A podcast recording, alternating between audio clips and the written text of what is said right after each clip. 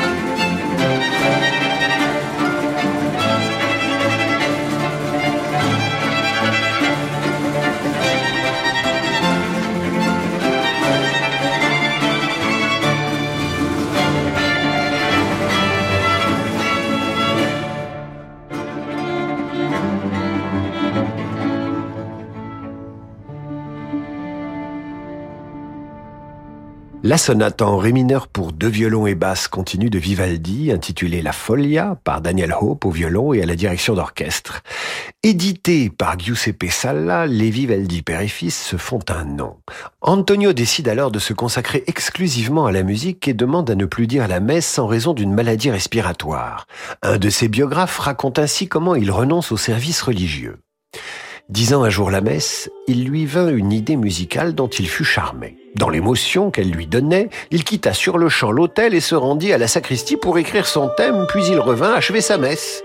Déféré à l'Inquisition, il fut heureusement considéré comme un homme dont la tête n'était pas saine, et l'arrêt prononcé contre lui se borna à lui interdire la célébration de la messe.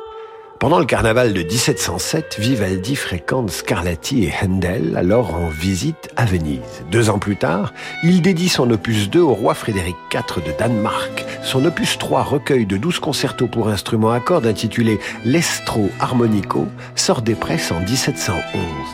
Il est dédié à l'héritier du grand-duché de Toscane, Ferdinand de Médicis, prince de Florence, et marque une date capitale dans l'histoire de la musique. De cet ouvrage date en effet la transition entre le concerto grosso et le concerto de soliste moderne.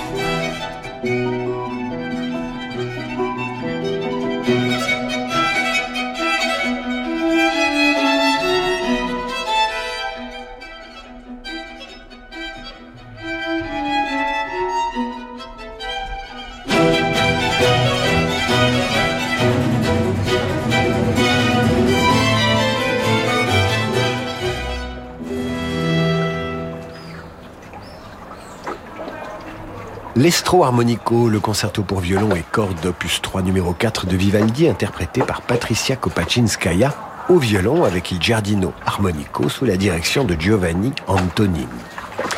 Vivaldi a alors 35 ans lorsqu'il aborde pour la première fois l'opéra, une figure imposée pour tout compositeur italien sérieux à cette époque.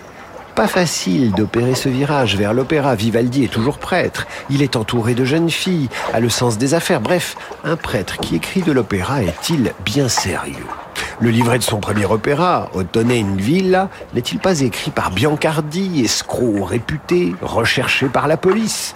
N'empêche, Vivaldi en fait son librettiste et son ami. Jusqu'en 1739, Vivaldi composera donc un opéra chaque année, ou presque, sans pour autant renoncer à ses compositions de sonates et concertos pour divers commanditaires prolifique Vivaldi, dont l'opus 4 intitulé La Stravaganza est édité en 1714. Ce recueil de 12 concertos pour violon fixe la forme définitive du concerto de soliste, en trois mouvements, allegro, adagio, allegro.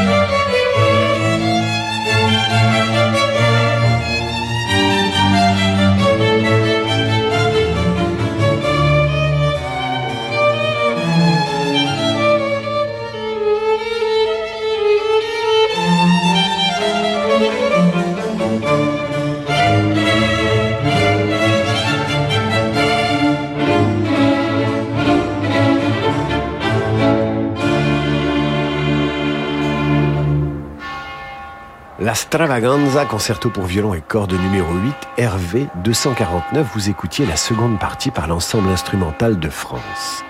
Dès la fin de l'année 1713, Vivaldi assure la fonction d'impresario du Teatro San Angelo, fondé une fois de plus par un individu assez douteux, l'homme d'affaires Santurini. Par impresario, il faut comprendre entrepreneur à l'époque. Entrepreneur cumulant l'administration du théâtre, l'établissement des programmes, l'engagement des musiciens et des chanteurs, la recherche des financements, etc., etc. les méthodes sont parfois curieuses. Santorini ne se retrouve-t-il pas au tribunal pour avoir enlevé et rossé deux cantatrices mécontentes de n'avoir pas reçu le salaire convenu? Malgré les démêlés judiciaires de son associé, Vivaldi produit à l'automne 1714 son deuxième opéra, Orlando Finto Pazzo.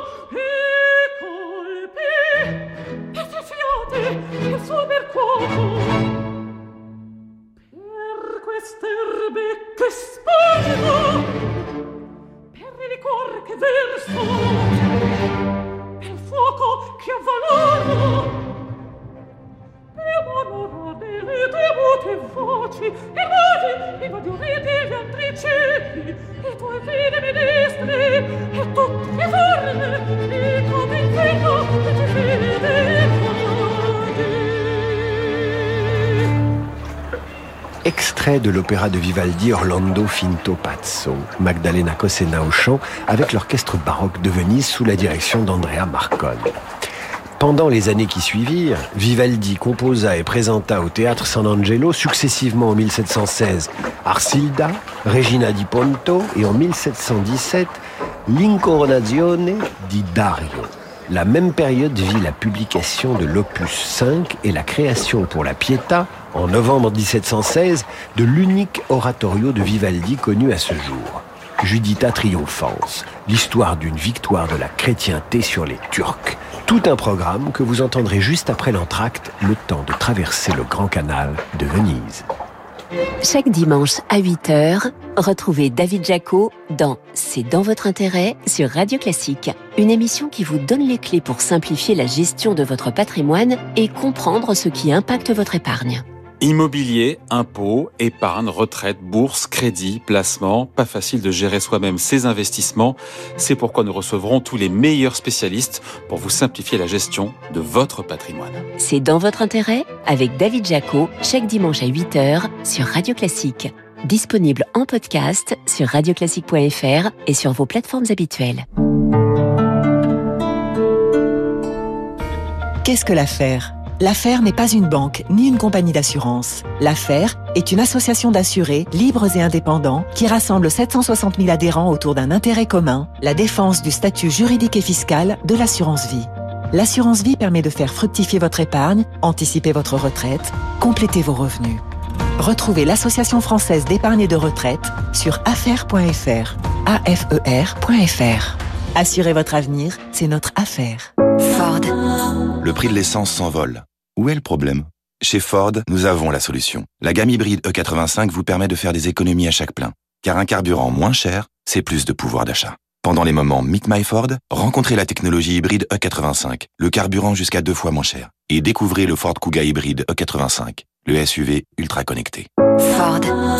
Meet My Ford, les rencontres Ford. Comparez le prix des carburants sur prix-carburant.gouv.fr. Au quotidien, prenez les transports en commun.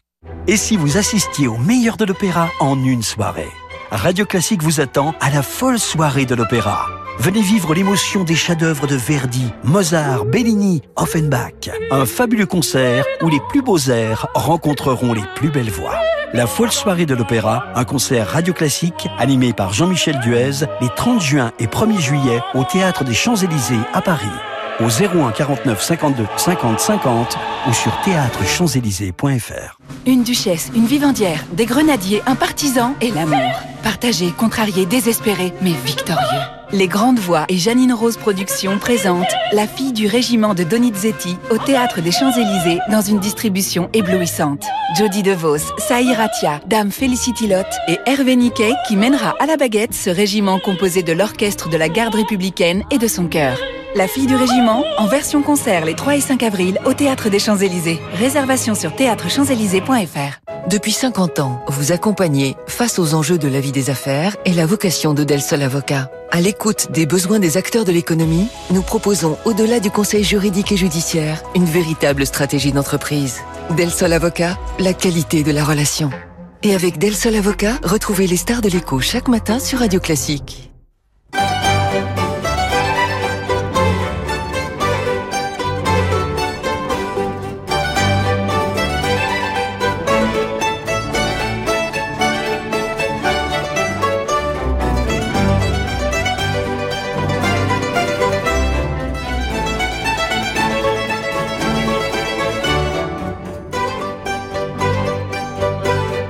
David Abiker sur Radio Classique.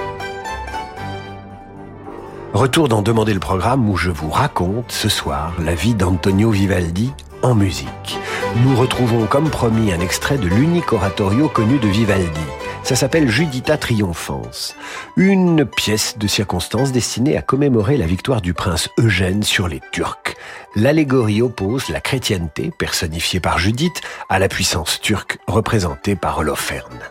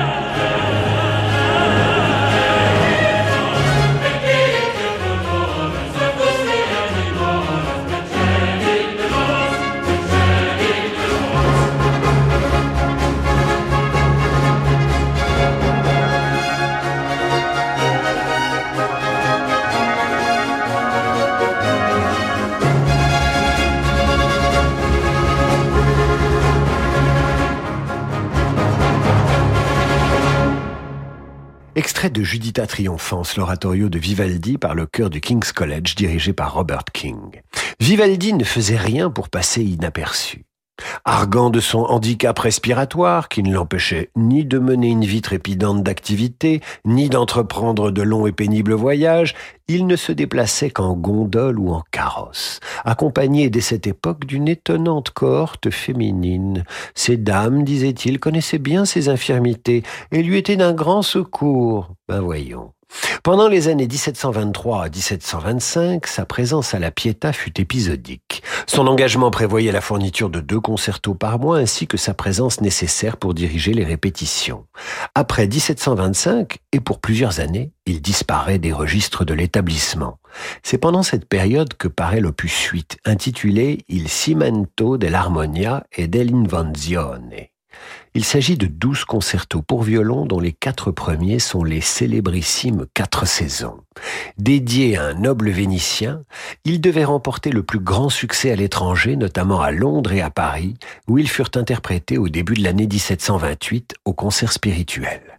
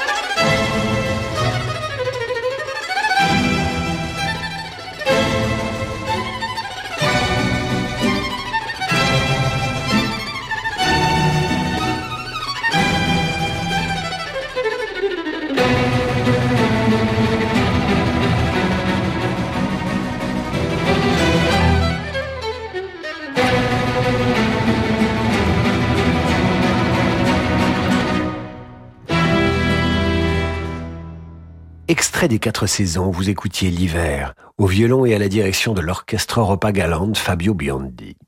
En 1726, Vivaldi monte son opéra Doria in Tempe au théâtre San Angelo.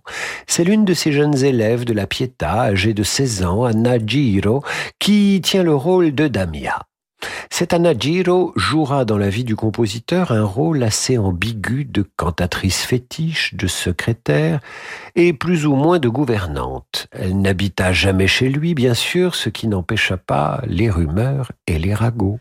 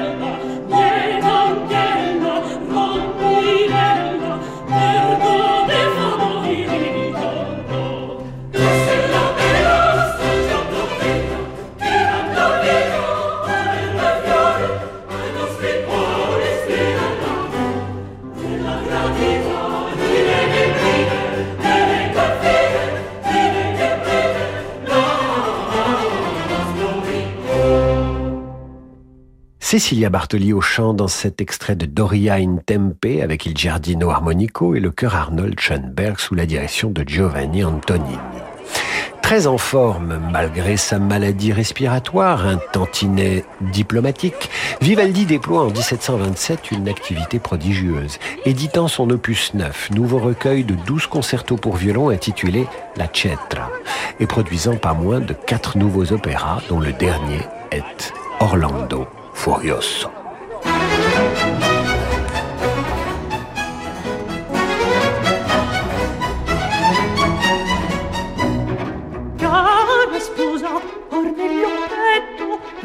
Scherzando un dolce affetto, un dolce affetto.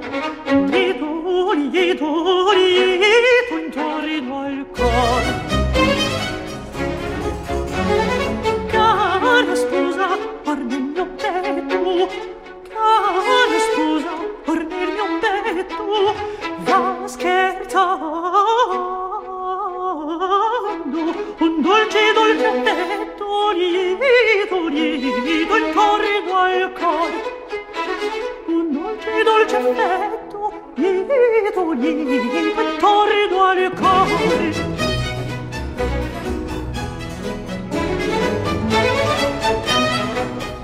Quale scherza sussurra ah, ah, nuvol al fior. Quale scherza sussurra? Ah, ah, ah, ah,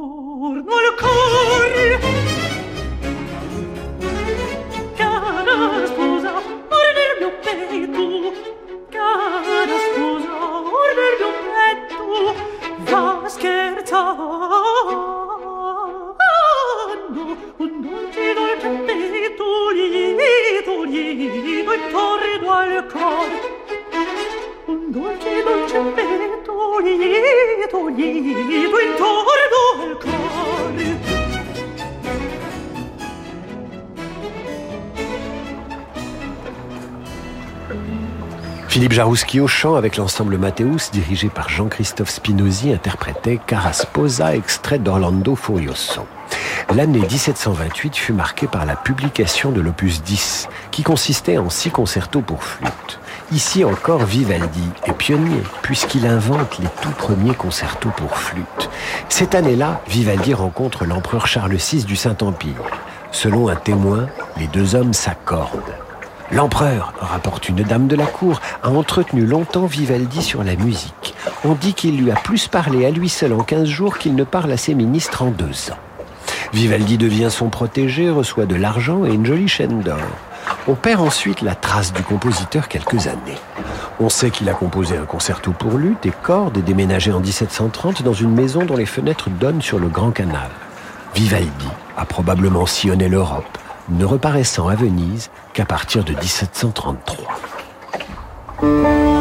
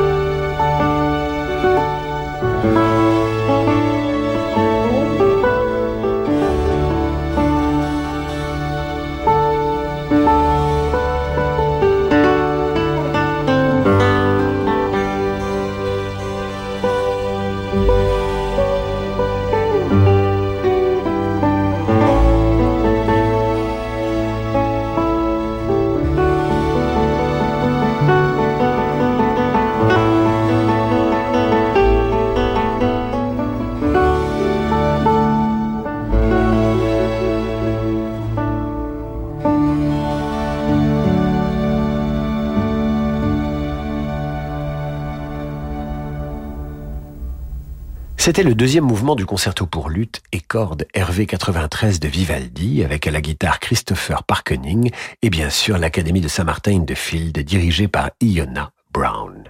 En janvier 1733, Vivaldi fait un retour remarqué à Venise à l'occasion du transfert à la basilique Saint-Marc des reliques du doge San Pietro Orseolo. On y exécute un laudate dominum solennel de sa composition. En 1728, Vivaldi a perdu sa mère. En 1736, son père meurt, âgé de plus de 80 ans. Au printemps 1737, le musicien a de grands projets malgré tout, pour une saison d'opéra à Ferrare. Mais quelques jours avant de partir, il est convoqué par le nonce apostolique. Le nonce lui signifie l'interdiction de se rendre à Ferrare. Il est puni, puni pour ne dire plus la messe, puni pour sa relation avec Anna Giro. Bref, on lui cherche des poux dans la perruque. Vivaldi proteste. Il a engagé beaucoup d'argent pour monter ses opéras à Ferrare. Rien n'y fait. Le prêtre roux doit rester à Venise. C'est le temps du déclin. Le style Vivaldi a vécu. Le public italien veut de la nouveauté. L'auteur des quatre saisons est dépassé. Anagiro s'est éloigné. Lui aussi finira par quitter Venise le temps de composer un ultime opéra présenté au théâtre San Angelo en novembre, ainsi qu'un concerto con molti strumenti.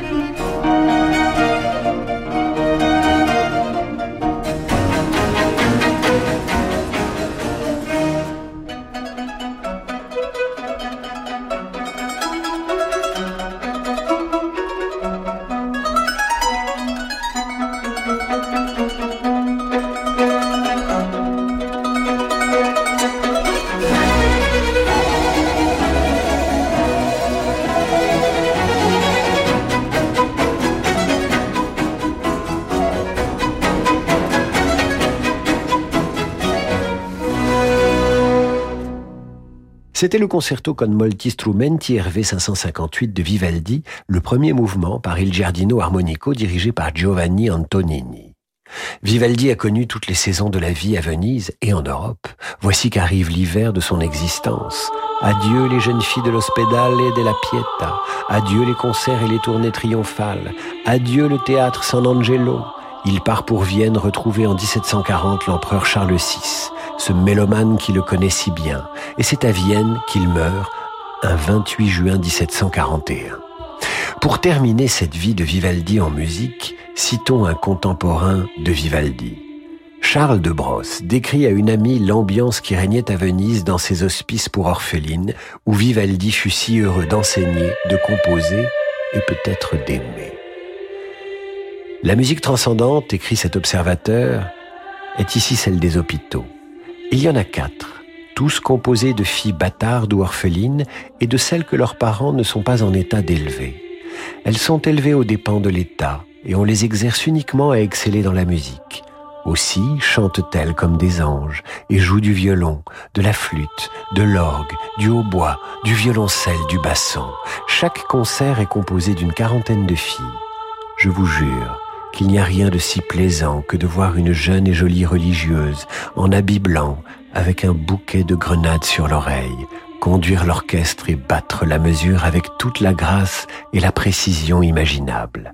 Leurs voix sont adorables pour la tournure et la légèreté. Celui des quatre hôpitaux où je vais le plus souvent et où je m'amuse le mieux, c'est l'hôpital de la Piété. C'est aussi le premier pour la perfection des symphonies. On imagine alors Vivaldi à son dernier souffle, songeant aux temps heureux de sa jeunesse, se rappelant la grâce et le talent de ces musiciennes qui n'avaient pour seule famille que les religieuses, le bon Dieu et leur maître de musique, le prêtre roux de Venise. C'est la fin de cette émission. Toutes les biographies des grands musiciens sont à retrouver sur radioclassique.fr. Voici maintenant le jazz avec Laurent de Wild. Quant à moi, je vous dis à demain 8h30 pour la revue de presse et 18h pour demander le programme. Bonne soirée mes amis.